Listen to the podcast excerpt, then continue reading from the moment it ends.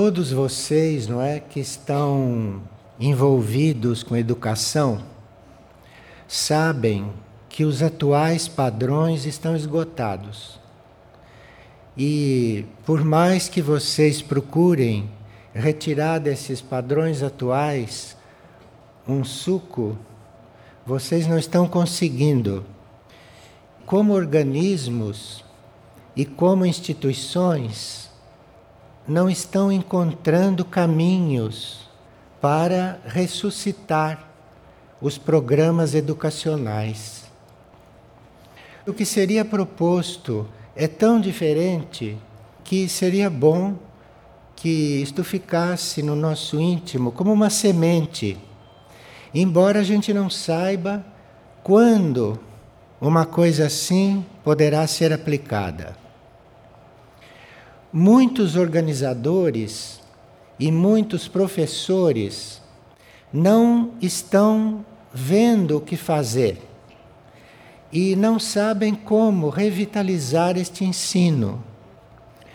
Os sistemas de avaliação oficiais estão indicando a gradual piora das escolas. E isto vem decaindo nos últimos dez anos, de avaliação a avaliação. Dizem os relatórios que de 2005 a 2006 as notas das provas objetivas caíram vários pontos, como todos tomaram conhecimento. E parece que, mesmo diante desses resultados, os orçamentos continuam limitados, embora haja muitas promessas. Só que nós não sabemos se a educação depende só de orçamentos. Parece que não, não é? Orçamento é uma das coisas necessárias, mas tudo é visto como se dependesse de orçamento. O orçamento não dá. Como se educação fosse orçamento. O que é indicativo é que esse problema, esse assunto, não está atingindo muito as pessoas. E as pessoas em geral não estão muito impressionadas com, chamemos de debacle, com esse debacle. Pelo menos não estão suficientemente interessadas nisso. Porque a educação não é só feita por professores ou por diretores. A educação começa em casa. A educação começa no mundo interno do indivíduo e vai para a escola também, não é? A escola é um dos elementos da educação. A vida toda é uma educação. É como se o problema da educação em geral não fizesse parte da nossa preocupação. Nós estamos preocupados com muitas coisas, preocupados com a subsistência, preocupados com futilidade, preocupados com a moda, preocupados com tantas coisas, mas a educação não é o centro da nossa preocupação. Aquilo que seria o cerne, o cerne não da vida sobre esta terra, nós estarmos nos educando ou nós estarmos nos transformando, isto devia ser o cerne de tudo, tudo girando em torno disso, girando em torno da nossa transformação. Mas isto não é bem o cerne da vida das pessoas. Pelo contrário, as pessoas querem manter o seu padrão, manter o seu status, manter a sua situação. Tenha um cuidado muito grande para não desmantelar a própria situação. Educação é o contrário disto. Você precisa estar sempre mudando, você precisa estar sempre se transformando. Então você precisa estar sempre aspirando ou ansiando por mais conhecimento, por mais vida, por mais realidade Isto é a nossa índole, a nossa principal fonte, não? No Brasil, nós sabemos que os índices econômicos podem servir para alguma coisa também.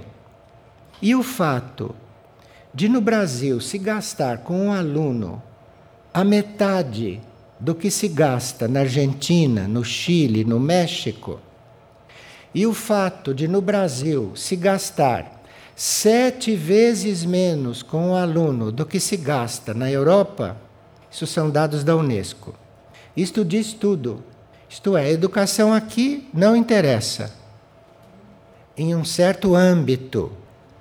Quando se diz em um certo âmbito, não se está falando de governo, se está falando de um nível de consciência.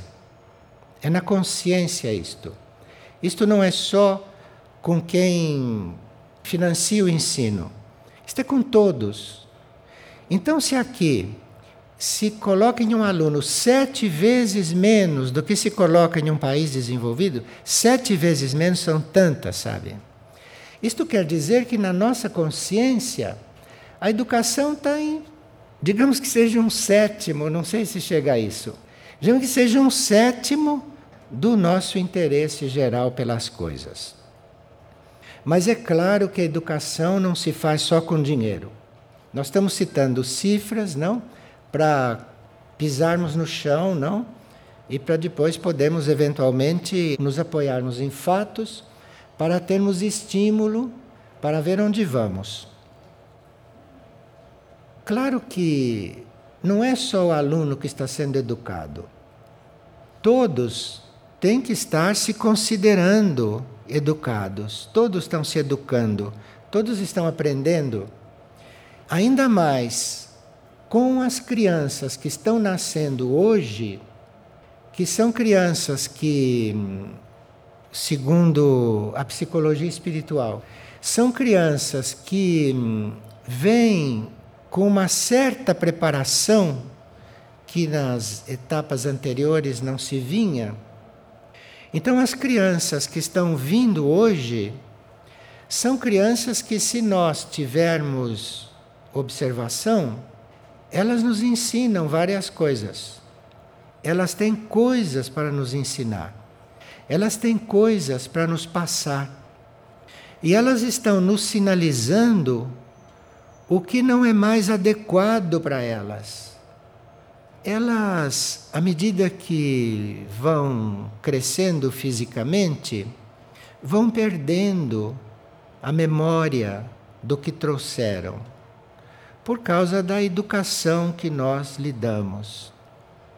Então, digamos que uma alma hoje encarne, uma alma hoje venha com uma série de coisas para nos passar. Porque os níveis de consciência estão se fundindo, aquilo que é invisível está aparecendo. Enfim, hoje a vida está muito transformada. Então, estas crianças teriam certamente sinais a nos dar, teriam sinalizações a nos fazer. E nós teríamos que trocar um pouco a nossa posição. Internamente, intimamente, nós teríamos que nos colocar na posição de educandos diante delas, para conseguirmos ouvi-las para que elas falem conosco o que elas têm que falar. E eu conheço muitos casos de crianças que começaram a dizer certas coisas e foram encaminhadas para psiquiatras. Ou foram encaminhadas para psicólogos.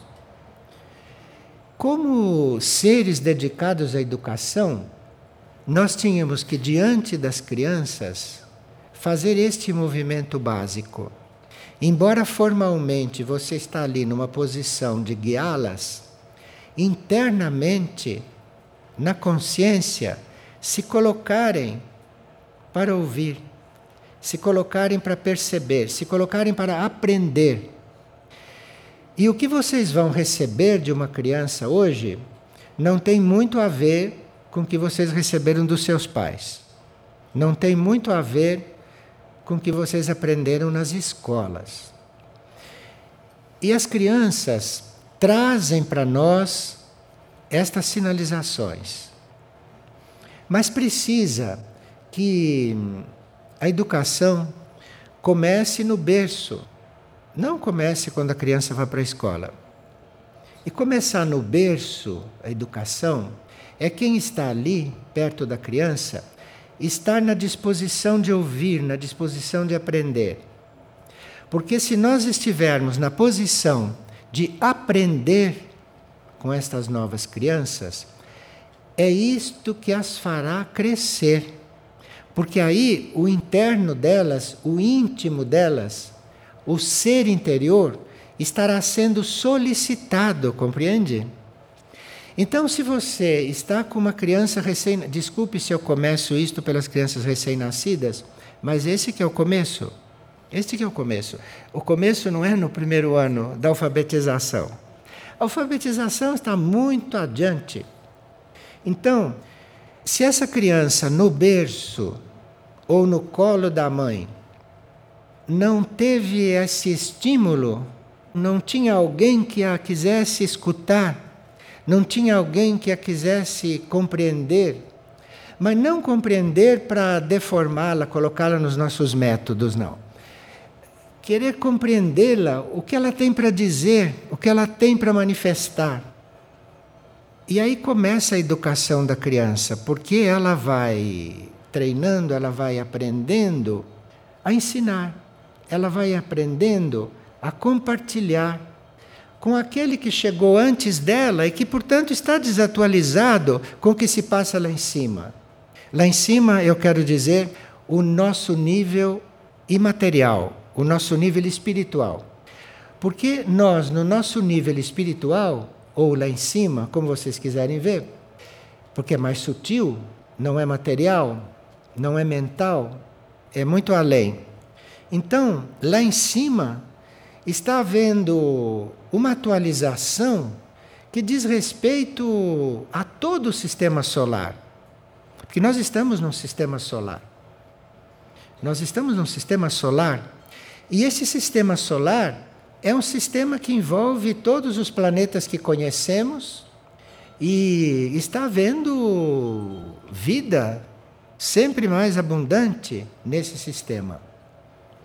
E nos níveis internos desse sistema, nos níveis sutis, nos níveis além do mental do sistema, está havendo muito progresso.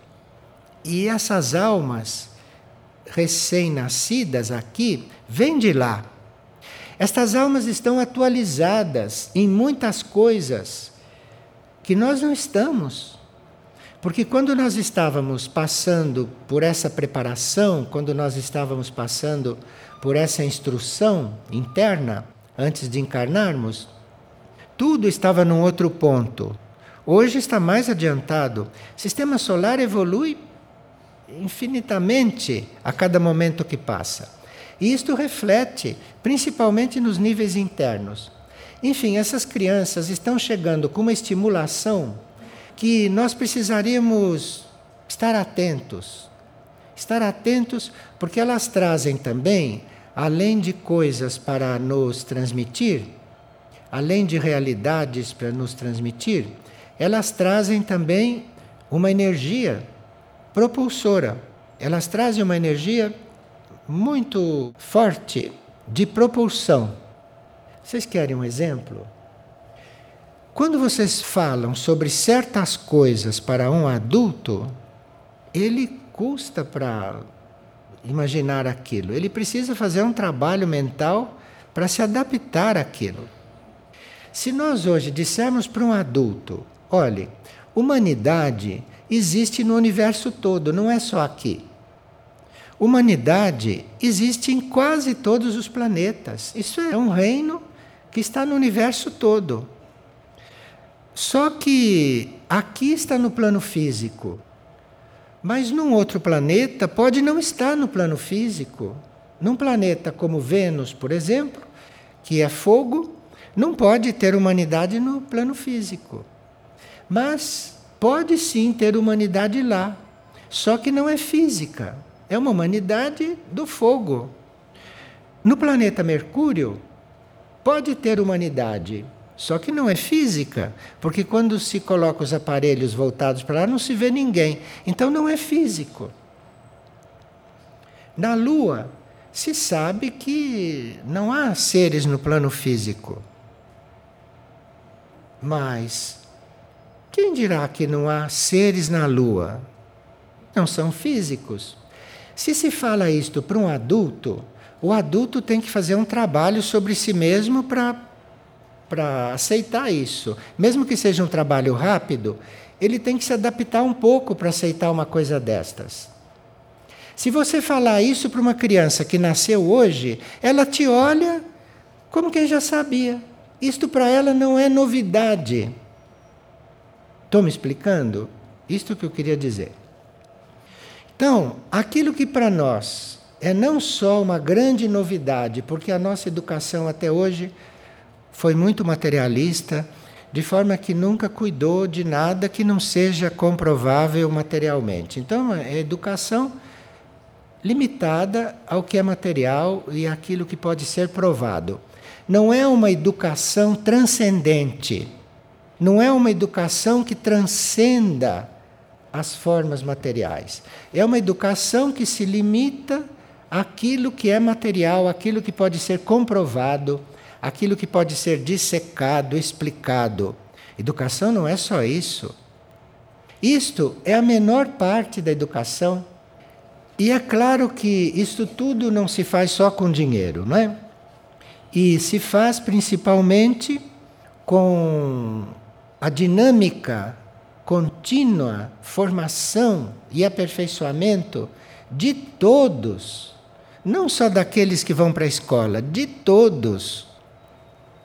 Os adultos que estão lidando com esses que vão para a escola, esses têm que ter um ritmo educacional ainda mais rápido. Porque a cada ano eles vão sentir alunos diferentes. E se eles não se expandirem, eles, se eles não se colocarem na posição de educandos o tempo todo, eles não vão conseguir acompanhar esses alunos daqui a pouco vão ser expulsos da escola pelos alunos. Que vai ser o, a última e derradeira tentativa deles de se fazerem compreender. Bom, existe um médico e cientista que é diretor-presidente do Hospital do Câncer de São Paulo. E ele declarou o seguinte à imprensa diretor presidente do Hospital do Câncer de São Paulo. Ele disse o seguinte: muitas faculdades de medicina fingem que estão ensinando. Palavras dele. E ele pergunta: de que adianta ter avaliações se um mau resultado não leva a uma reforma da escola? O que, que adianta você estar avaliando se você não reforma a escola? Ele pergunta.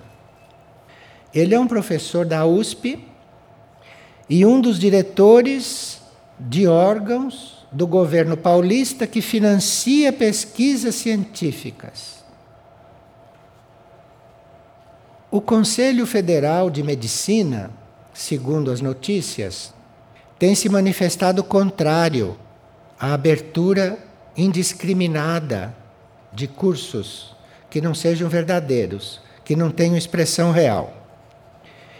E quando eles fizeram exames, segundo o que está noticiado, eles encontraram no sexto ano de medicina 38% de reprovação.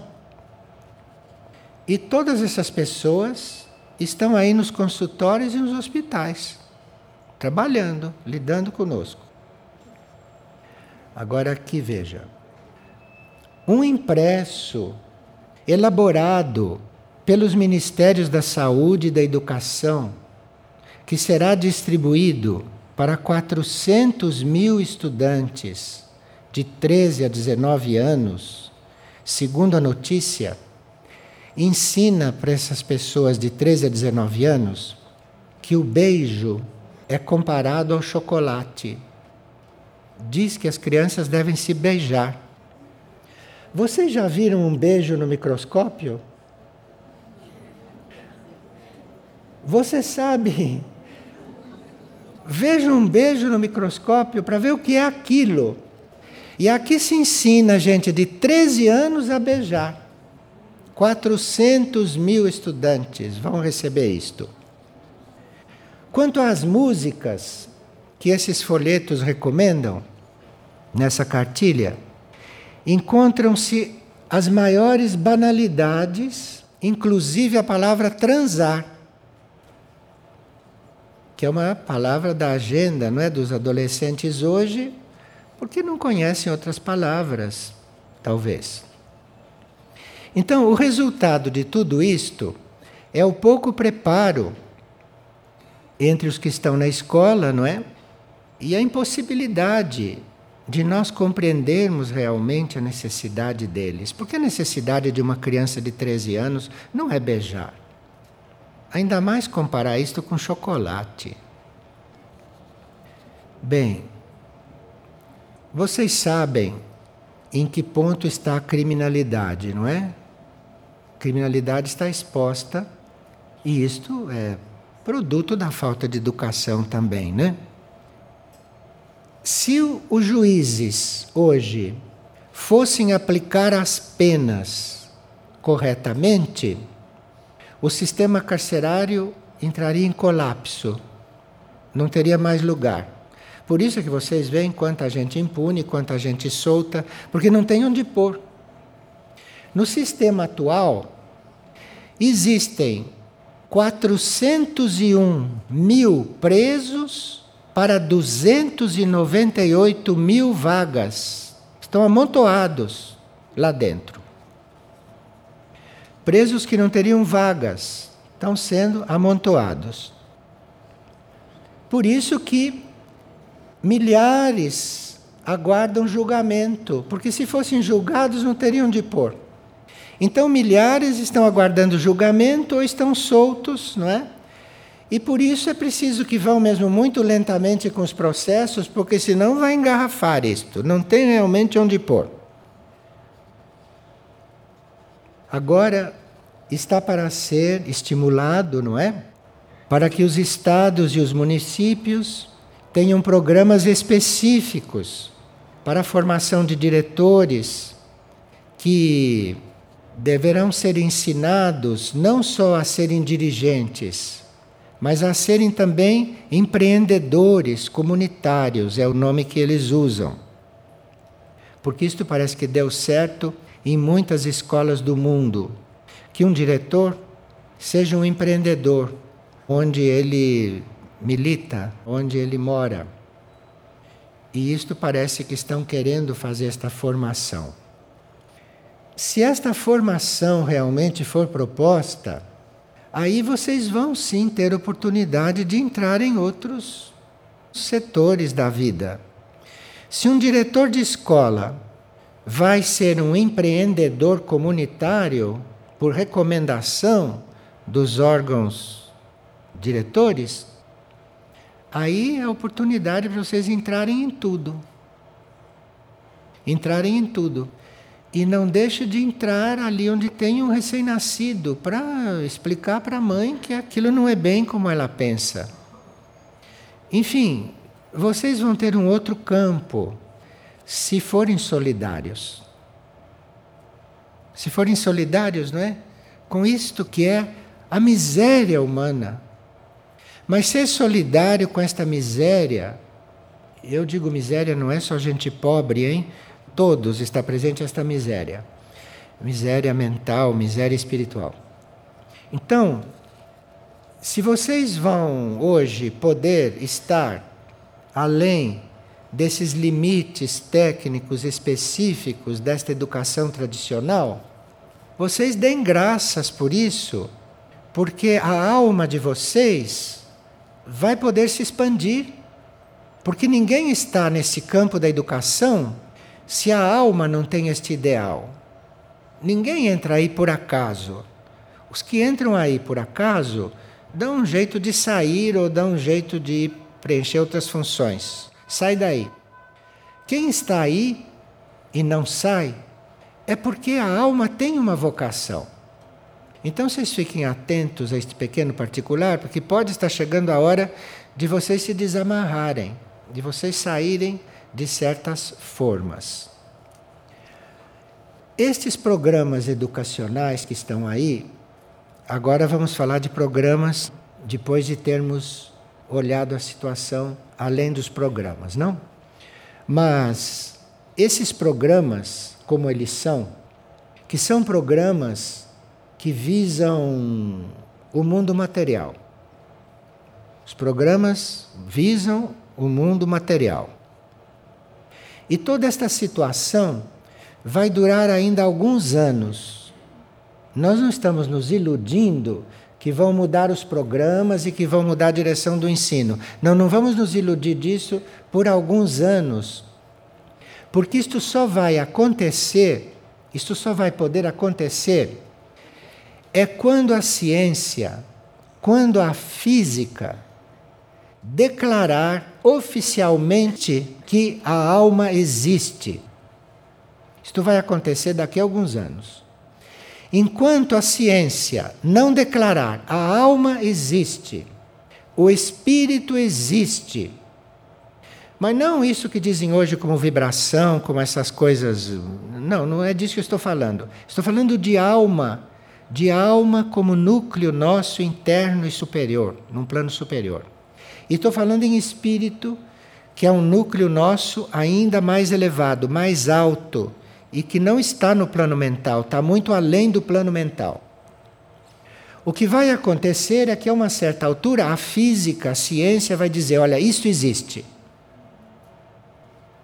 Aí, quando disserem que a alma existe, Aí vão ter que mudar os programas todos, porque esses programas nenhum servem. Aqui é que a coisa vai mudar. Mas não vai mudar por nenhum decreto, não vai mudar por nenhuma imposição. Vai mudar quando a ciência descobrir isto. Quando descobrirem que a alma é uma realidade dentro do indivíduo, que o espírito é uma realidade dentro de um indivíduo. Segundo essa profecia, isto vai acontecer por volta do ano 2025. Então, até lá, nós temos que ser muito solidários com aqueles que precisam, com aqueles que não sabem disso, com aqueles que não podem compreender isto, porque tem pessoas que de tanto comer cadáveres decompostos, porque vocês sabem que um peixe entra em decomposição no estômago, não é no aparelho digestivo. Ele no estômago já está se decompondo. A carne de cadáveres, animais, entra em decomposição além do estômago. Mas enquanto a gente estiver se alimentando de coisas em decomposição, as células dos nossos cérebros vão ser feitas de material em decomposição. Então são cérebros que não podem mesmo conceber certas coisas. Não podem porque eles são feitos de material decomposto, de material podre. Peixe é podre quando entra no corpo, está podre. Então, a ciência descobrirá que a alma existe e aí vai começar realmente uma mudança muito grande. Porque animal tem alma? Ah, outro problema, outro problema. Mas já que a alma existe no ser humano, e no animal, como será? Será que uma planta tem alma? Olha quantos problemas para a educação, quantos problemas para a ciência. Será que aquilo que nós chamamos de alma no ser humano, será que é a mesma coisa daquilo que está dentro de um animal? Ou é diferente? Qual é a diferença? São estágios evolutivos diferentes? Enfim, será que um animal tem alma? Mas você só pode perguntar isso depois que você souber cientificamente que você tem alma. Senão você não tem estímulo para perguntar isso. Você não tem estímulo para fazer essa pesquisa e não tem nem cérebro sadio para poder fazer essa questão.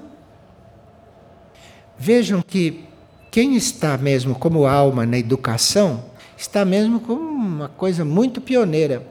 Está numa posição muito além daquilo que ele pensa. Quem está hoje na educação está numa posição de estar servindo para atrair todas estas coisas, porque isto tudo vai entrar no canal da educação, compreende? Quando tiver que entrar. Isto vai entrar tudo no canal da educação e tudo no canal da ciência, da física. Os sistemas educacionais, portanto, mudarão de forma substancial, não é?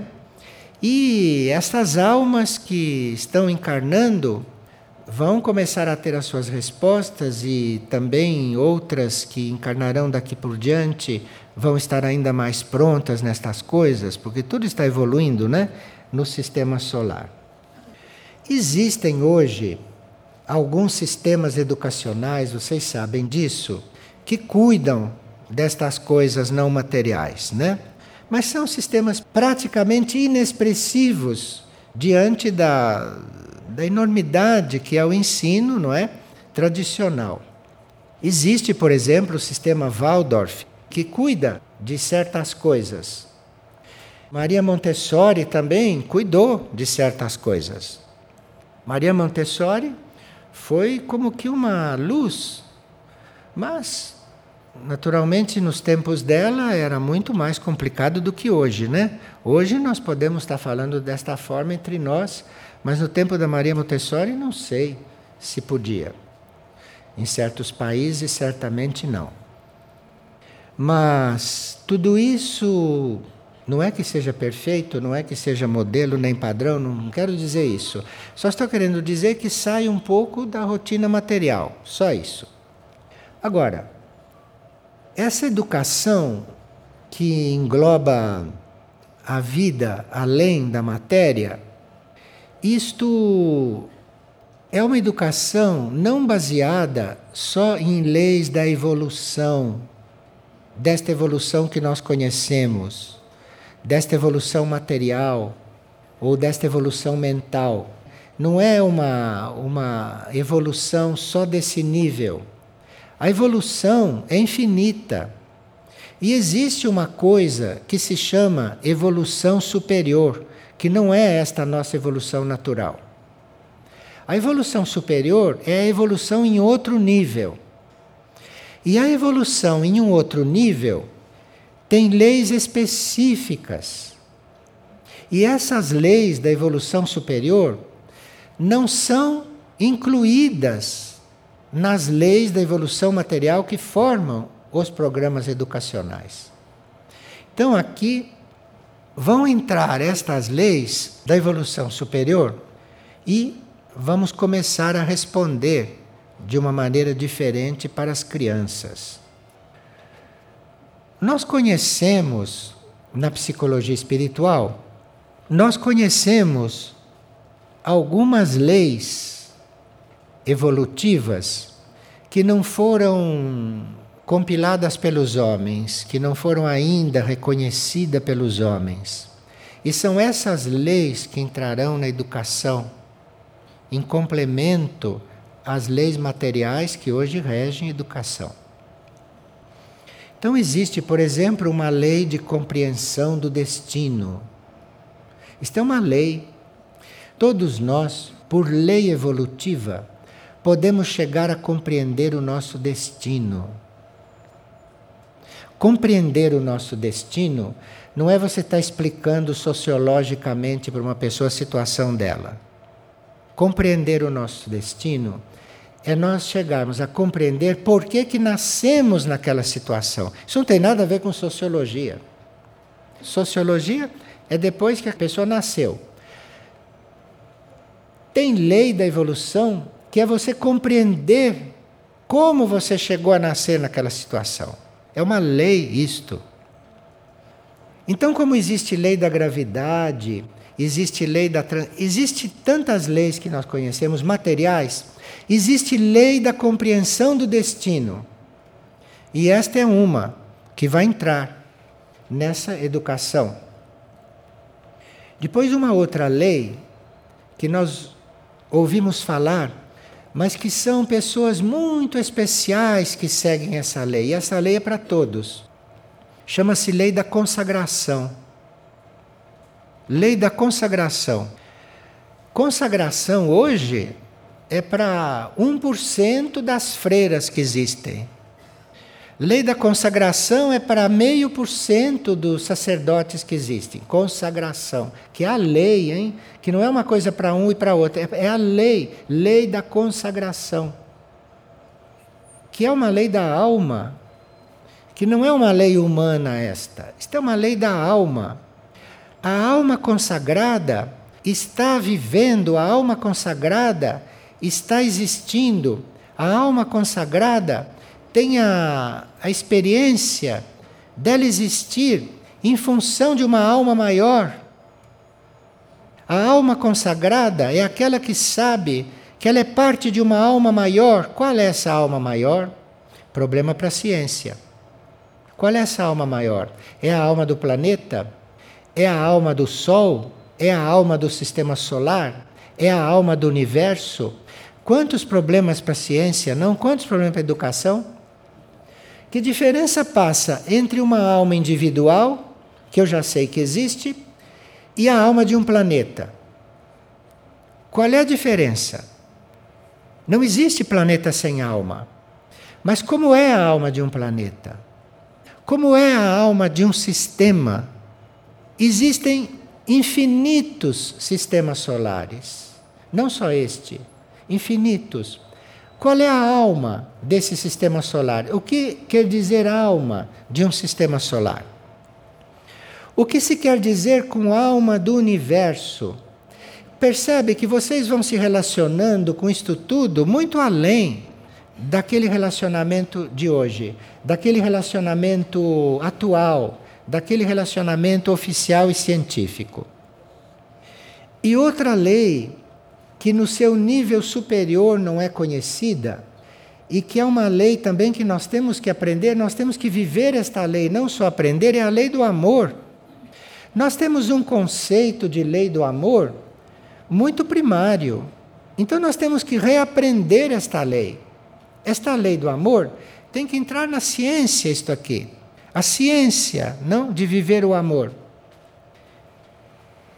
Que é uma descoberta de que tudo aquilo que é vivo tem a mesma essência. Então, quando nós descobrimos a lei do amor, nossa, nós descobrindo a lei do amor, nós vamos saber que a mesma essência que está em nós, dentro da lei do amor, está nos outros seres todos. Não tem ninguém sem essa essência. Não existe nenhum animal sem esta essência, não existe nenhuma planta sem esta essência. Não existe nada sem esta essência. Então, esta é uma lei que precisa ser estudada, é uma lei que precisa ser conhecida. Porque amor para nós você sabe o que é, não é? Você está cansado de viver isto e você sabe o que é. Mas esta lei, isto não é conhecido, isto é uma lei da evolução superior. E outra lei da evolução superior que nós não imaginamos é a lei do propósito único. Porque existe um propósito só. Não existe mais que um propósito. Mas quem é que conhece este propósito e aonde é que este propósito para nós está manifestado? Será que é no Sol? Será que é no sistema solar? Será que em alguma área do universo? Aonde é que este propósito único da vida está manifestado? Porque nós não sabemos o que é a vida nem para que serve. Mas isto existe, isto tem um significado para a vida, isto tem uma resposta para a vida. Nós é que não conseguimos alcançar, não conseguimos nem fazer esta pergunta: para que, que eu existo? Tem gente que pensa que existe para comprar casa, outro existe para criar família, outro existe para preparar para morrer. Tem gente que existe para preparar a morte. Tem gente que existe em função de dizer, olha, eu vou morrer amanhã, como é que eu vou fazer? Pensa. Se isto é propósito para uma vida. Se você pagar a prestação, se isto é propósito para a vida, pensa se isto é propósito. Você procriar, imagina se isto é propósito. Isto é propósito. Mas isto não é o propósito único, nada disso é o propósito único. Qual é esse propósito único? Para que tudo isto? Tudo isto não só nós e a nossa família e os nossos problemas. Para que tudo isso? Para que o cosmos? Para que? E é de lei que você saiba isso, chama-se lei do propósito único. É de lei que você saiba isto. Tem uma lei que também não é vivida e que a gente pensa que é. Não é vivida porque é uma lei superior, da evolução superior. Chama-se lei do sacrifício. Nós pensamos que fazemos sacrifício. Na realidade, nós não fazemos sacrifício algum. Nós vivemos as coisas que plantamos. Quem é que vive o que ele mesmo não plantou? Eu não conheço. Então, as pessoas se sentem sacrificadas na própria posição. Ela não está sacrificada porque foi ela que se colocou naquela posição. Ela entrou na posição em que ela está na vida pelos próprios passos. Ela que se colocou, ninguém a colocou ali.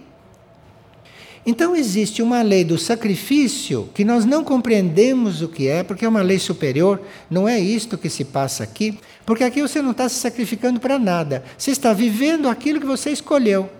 Você está vivendo aquilo que você armou. Foi você que armou o que você está passando hoje. Não foi ninguém que pôs você lá. Isto é muito irreal e desatualizado. Você pensar que foram outros que puseram você nessa situação. Cada um de nós foi lá com os próprios passos, onde está hoje. Então, a lei do sacrifício nesse sentido superior, não é dizer que aqui existe gente sacrificada, porque aqui não existe ninguém sacrificado. Aqui existe gente que está cumprindo o que ele quis, mais ou menos conscientemente. Enquanto ele não chegou nessa situação, ele não sossegou. Então agora ele está, finalmente, e diz que está sacrificado. Ele não está sacrificado. Ele está aonde ele quis, aonde ele pediu. Porque lei de sacrifício é outra coisa. Lei de sacrifício é você estar conhecendo as suas tendências e você ir se adaptando a tendências superiores. Então você está vivendo um movimento sagrado, porque sacrifício quer dizer fazer o sagrado. Isto é uma lei que nós vamos aprender, que nós vamos chegar diante dela. E nesta lei do sacrifício, nós estamos dispostos a avançar, a assumir não só o nosso estado, mas estamos assumindo fazer em nós o movimento sagrado que é de nos adaptarmos a leis superiores e a situações superiores. E com isto, com esta lei do sacrifício, nós vamos nos liberando das nossas cargas ancestrais. Que vocês sabem, não desconhecem, né? Que nós estamos na lei da hereditariedade. Lei da hereditariedade é uma lei material, não é uma lei superior, porque seres superiores não têm hereditariedade. Lei da hereditariedade é esse nível nosso. Então, a hereditariedade, a hereditariedade material, é uma lei material, é uma lei desse nível e nós temos que transcender esta lei da hereditariedade. Porque na lei da hereditariedade, eu sou uma alma que posso entrar em um corpo que recebe por hereditariedade uma série de coisas que não condizem com a minha evolução. Então eu preciso conhecer esta lei do sacrifício. Porque se eu não conhecer, se eu não tiver ideia de que existe esta lei, que é uma lei superior, se eu não tiver ideia de que o meu sacrifício vai me tirar destas cargas ancestrais, porque veja, uma alma encarna e de repente lá pelos sete, oito anos de idade, algumas só lá pelo 21 é que vão descobrir. Isto não me corresponde. Isto em mim é hereditário. Então faz parte da educação, você da educação superior, você transcender estas circunstâncias. Mas aí você tem que conhecer as leis que não são materiais para você transcender isto.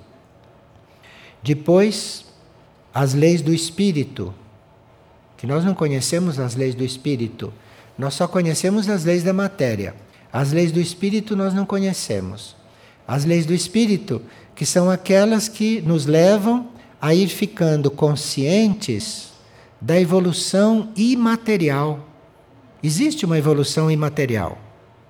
Nós conhecemos a evolução material na nossa educação e na nossa ciência.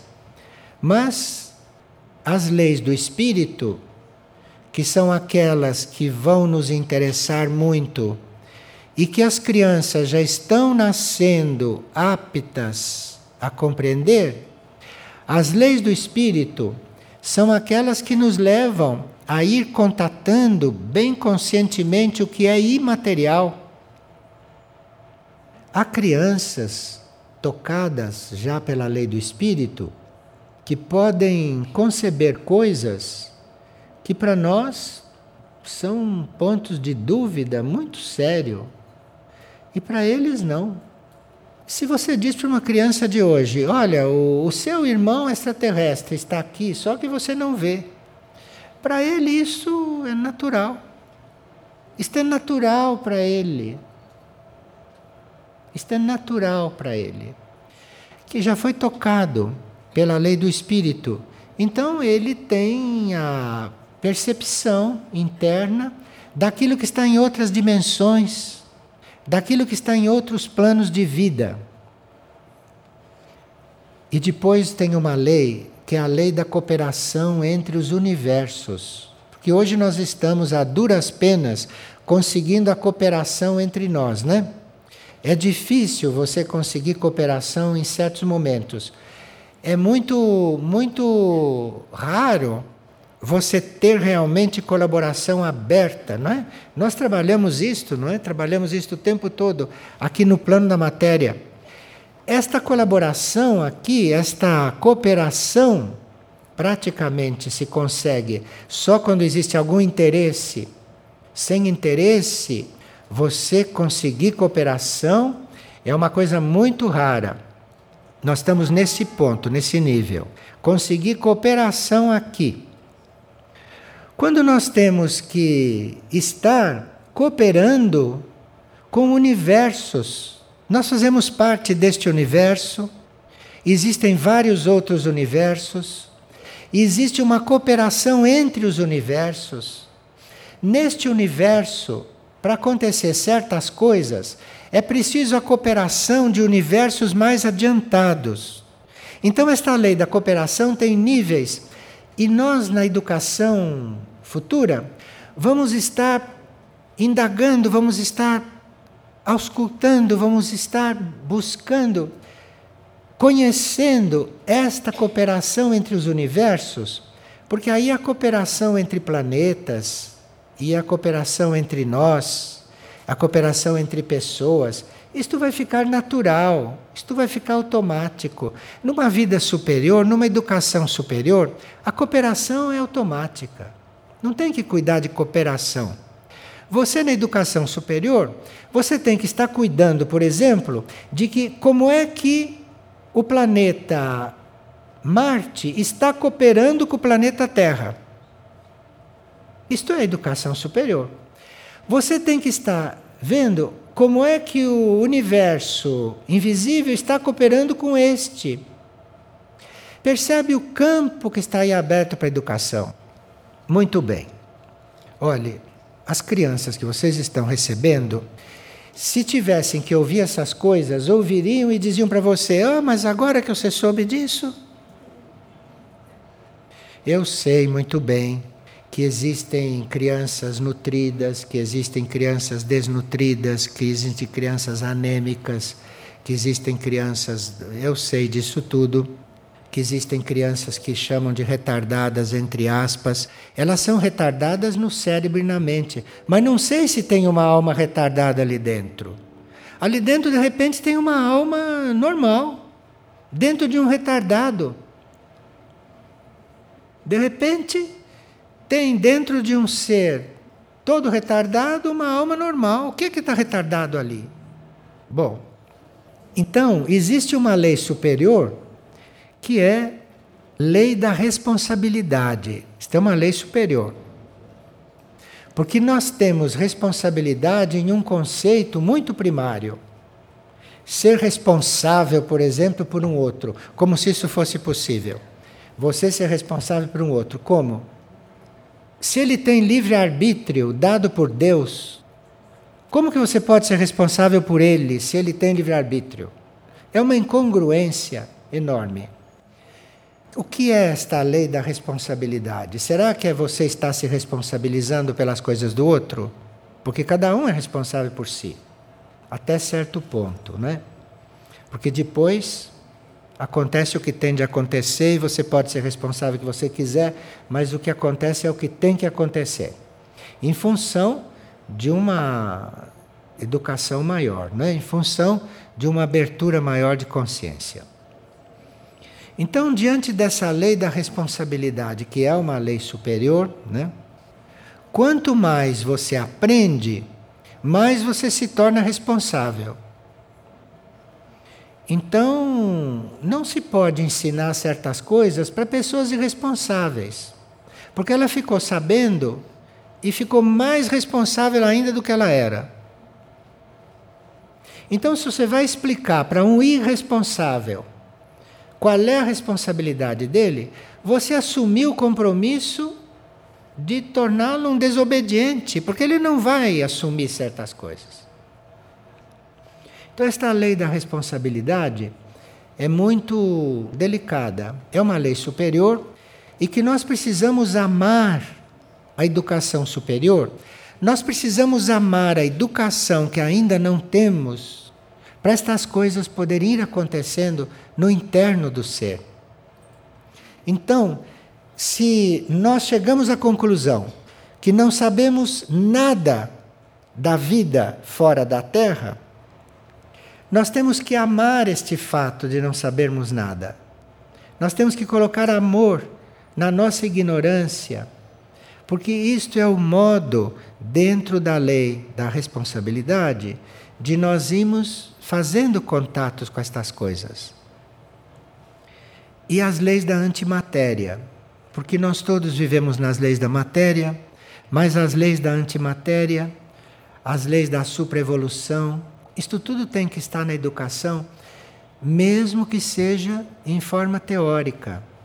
Porque é com a forma teórica que a sua mente toma contato, não? E depois você tem um caminho para ir realizando isto.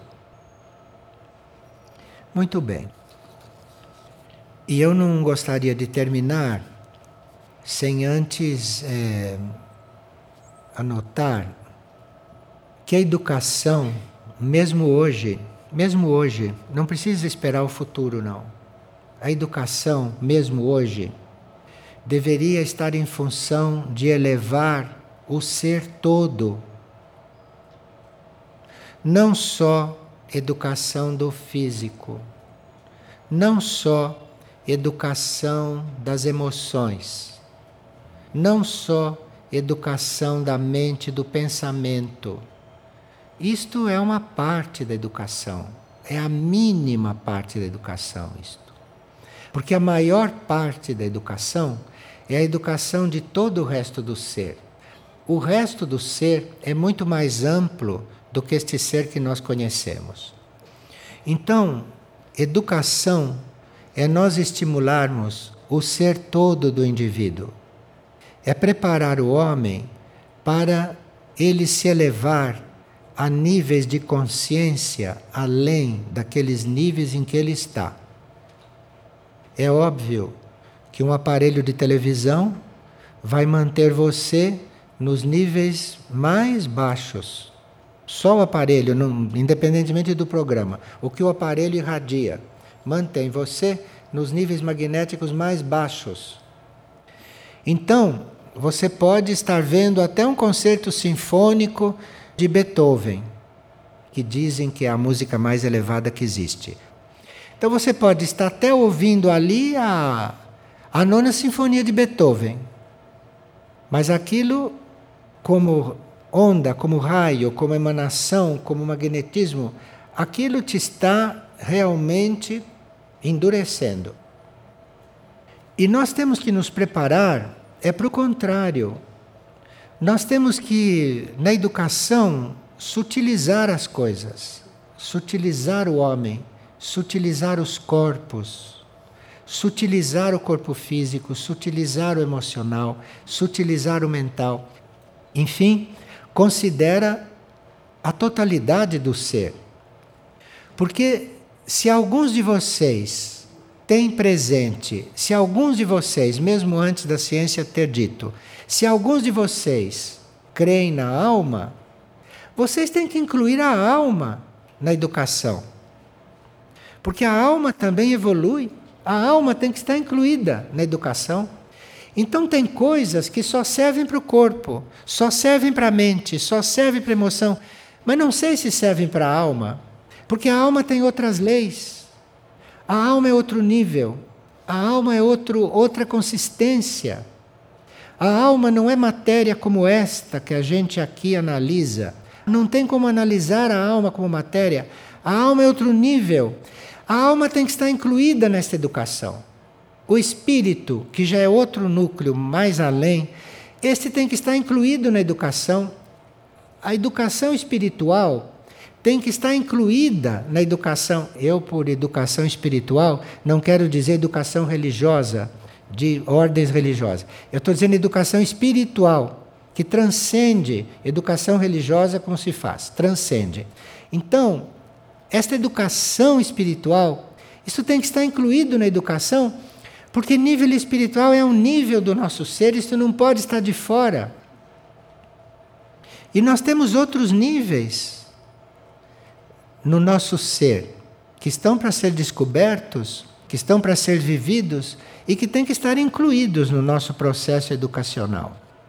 Atualmente, para começar isto, um educador, ele está trabalhando bem efetivamente nessa integração do físico com o emocional, com o mental, quando ele está trabalhando bem, né? Ele está trabalhando ajudando o mental do indivíduo a se ordenar, o mental do indivíduo a se harmonizar, porque o mental é aquele que dirige o emocional.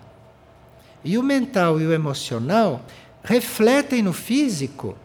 Então a saúde do físico vai depender de como o mental está sendo educado, de como o emocional está sendo educado, porque isto vai refletir no corpo físico. Então, a educação física deve ser para apoiar isto tudo. Nunca se começa uma cura física pelo corpo físico, porque aquilo não começou no corpo físico. Aquela doença, quando chegou no corpo físico, ela desceu. Ela desceu de onde as coisas estão acontecendo, que para nós, no nosso nível atual, é na mente. É o nível no qual nós temos acesso na educação. Então precisa realmente ter presente a mente, a mente das pessoas, a sua mente. O que que passa na sua mente? Como está a sua mente? Que colaboração você está dando para a mente do outro estar ordenada, com a mente do outro estar conectada com coisas superiores? Isto faz parte do ensino de hoje. Faz parte. Então, lá no, no, no, programa, você tem que abrir, abrir, abrir, abrir, até encontrar lá a brecha, não é para estar tá cuidando da educação. Mas educação da mente não é encher a mente do indivíduo de conceitos. Não é ficar fazendo ele decorar coisas que vão ficar gravadas na mente. Educação da mente é outra coisa. Isso é o campo de vocês hoje pode trabalhar este campo, isto pode ser trabalhado neste campo. Eu acho que ninguém é fixo. E hoje alguém pode estar numa posição, digamos, materialista. Mas nós não teríamos que catalogá-lo assim. Nós teríamos que vê-lo como um ser em expansão, como um ser em evolução, como um ser em movimento.